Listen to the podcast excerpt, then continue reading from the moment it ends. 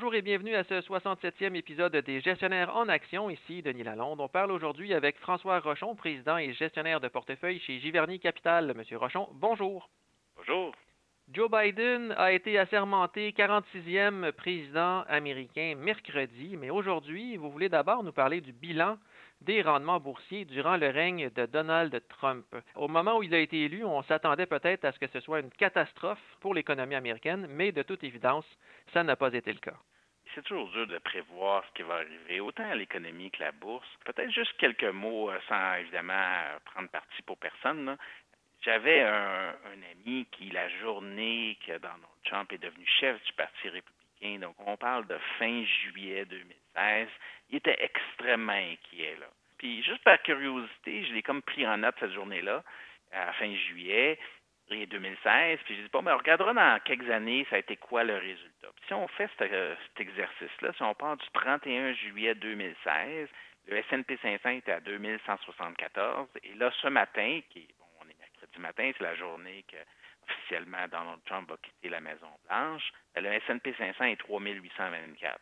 Donc, c'est une augmentation de 76 sur euh, quoi, à peu près 4 ans et demi.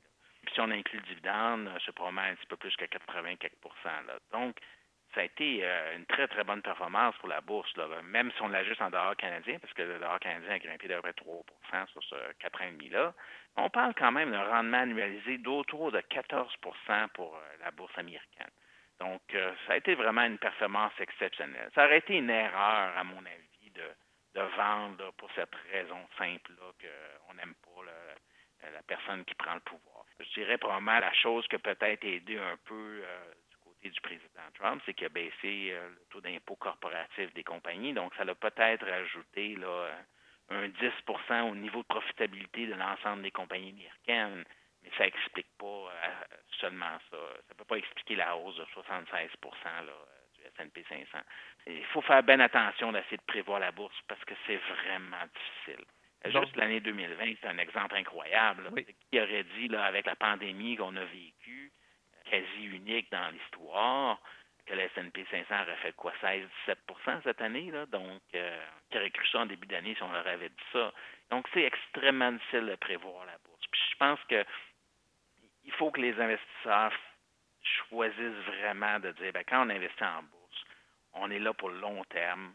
On vit avec les hauts et les bas, euh, crises politiques, euh, des crises économiques, des fluctuations des taux d'intérêt. Euh, il va y avoir des récessions. Il faut, composer avec ça. je pense que c'est une stratégie gagnante de posséder des actions. Donc, selon vous, évidemment, on sort le politique du portefeuille pour avoir du succès en investissement. Oui, je pense qu'il faut, faut focuser sur les compagnies qu'on possède que ce soit euh, si on décide d'investir dans S&P 500 au complet ou sur un portefeuille de 20-25 entreprises comme nous on fait. Là, euh, la clé, là, c'est d'être sélectif ces compagnies qu'on choisit. Et avec les bons rendements qu'on a obtenus ces dernières années, selon vous, les marchés boursiers sont chers en ce moment sur une perspective historique. Malgré tout ça, est-ce que c'est encore possible de trouver des titres euh, à des prix raisonnables sur les marchés en ce moment? Ben, la réponse, euh, oui. La réponse, euh, il y a encore des opportunités intéressantes. Il y a toujours des opportunités intéressantes. Peut-être juste quelques mots sur euh, les marchés sont chers. C'est sûr qu'il faut toujours être prudent là-dessus aussi parce que ça peut nous pousser des fois à, vendre des titres qui ont l'impression que, le marché est élevé. si on regarde le S&P 500, bon, étranger, j'ai 3800 et quelques. Donc, on prévoit environ 168 de profit en 2021 on est à peu près là, entre 22 et 23 fois euh, les profits estimés pour 2021. Ce qui est dans le haut de la fourchette historique. Euh, la moyenne historique est plus autour de 16-17 fois. Bon, des fois, c'est allé à 20 fois. Euh, il faut par contre faire attention, il y a deux choses qu'il faut considérer. C'est d'abord, malgré qu'il y a quand même une hausse par rapport à 2020, les profits de 2021 sont tout de même, à mon avis, un peu déprimés dans le sens qu'ils sont à peu près similaires à ceux euh, réalisés en 2019, alors que normalement, les profits suivent une, croissance de 6-7% normalisée à long terme. Si on y allait sur des profits normalisés à long terme, probablement que les profits du S&P 500 pour 2021, théoriquement, là, seraient autour de 183. Donc, on parle peut-être d'un PI en bas de 21 fois, peut-être 20,8, 20,9. Donc, on est encore dans le haut de la fourchette, mais ça n'a pas l'air aussi élevé là, que si on y va juste sur les profits estimés pour l'année. L'autre point à considérer, bien sûr, c'est que les taux d'intérêt sont extrêmement bas. Donc, plus les taux d'intérêt sont bas, plus des hauts co-bénéfices sont justifiés. C'est sûr qu'avec des taux d'intérêt de 10 ans à 1,1% ben les actions, même à des assez hauts PI, euh, semblent beaucoup plus raisonnablement évaluées que les obligations.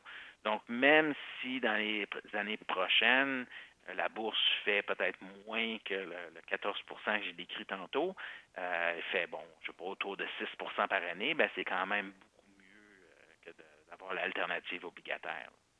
Donc, selon vous, il y a quand même des titres à des prix raisonnables, mais dans quel secteur vous chercheriez là, si on avait à guider les investisseurs vers des secteurs en particulier?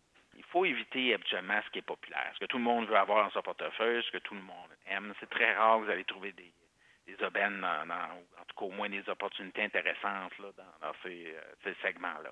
Je dirais, euh, bon, je reviens souvent à ça, mais je pense que les banques américaines euh, étrangères des ratios très raisonnables. si on regarde JP Morgan et Bank of America qui ont sorti leurs résultats cette semaine, les résultats étaient très bons, étaient mieux que prévu. Ces compagnies-là sont en santé, ont des bons bilans, ils ont pris des réserves déjà pour la récession et bon les prêts qui pourraient être en danger à cause pandémie. Et malgré tout ça, si on regarde Bank of America, moi, j'étais à peu près à 13 fois les profits pour 2021. Euh, puis JP Morgan, ben, il est environ, euh, lui aussi, là, autour de 13 fois. Donc, c'est très raisonnable dans un marché qui se rangeait à plus de 20 fois le profit. 13 fois le profit, c'est en ligne avec l'historique de, de, ces grandes banques-là. C'est probablement deux des meilleures banques aux États-Unis. Donc, je pense que considérant le risque assez faible, on a quand même aussi un bon dividende. Ben, je pense que c'est des titres qui peuvent faire euh, mieux que la moyenne. Merci beaucoup, M. Rochon. Ça fait plaisir.